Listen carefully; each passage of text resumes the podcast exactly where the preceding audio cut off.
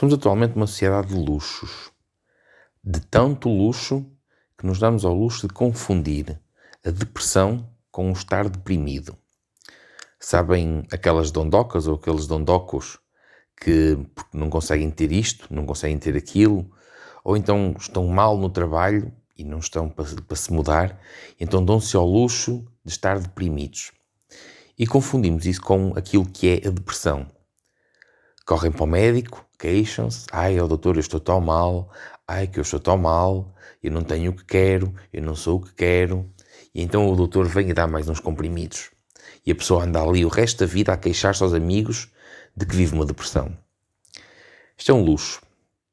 Já a depressão em si, aquilo que sei, aquilo que vou vendo e aquilo que me chega aos ouvidos, não tem absolutamente nada a ver com estes luxos.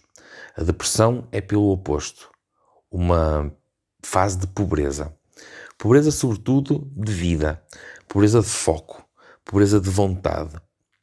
É por isso, tantas vezes, que a depressão, e também ela já atingiu pessoas da minha família, e que acabou pura e simplesmente com o salto de uma ponte.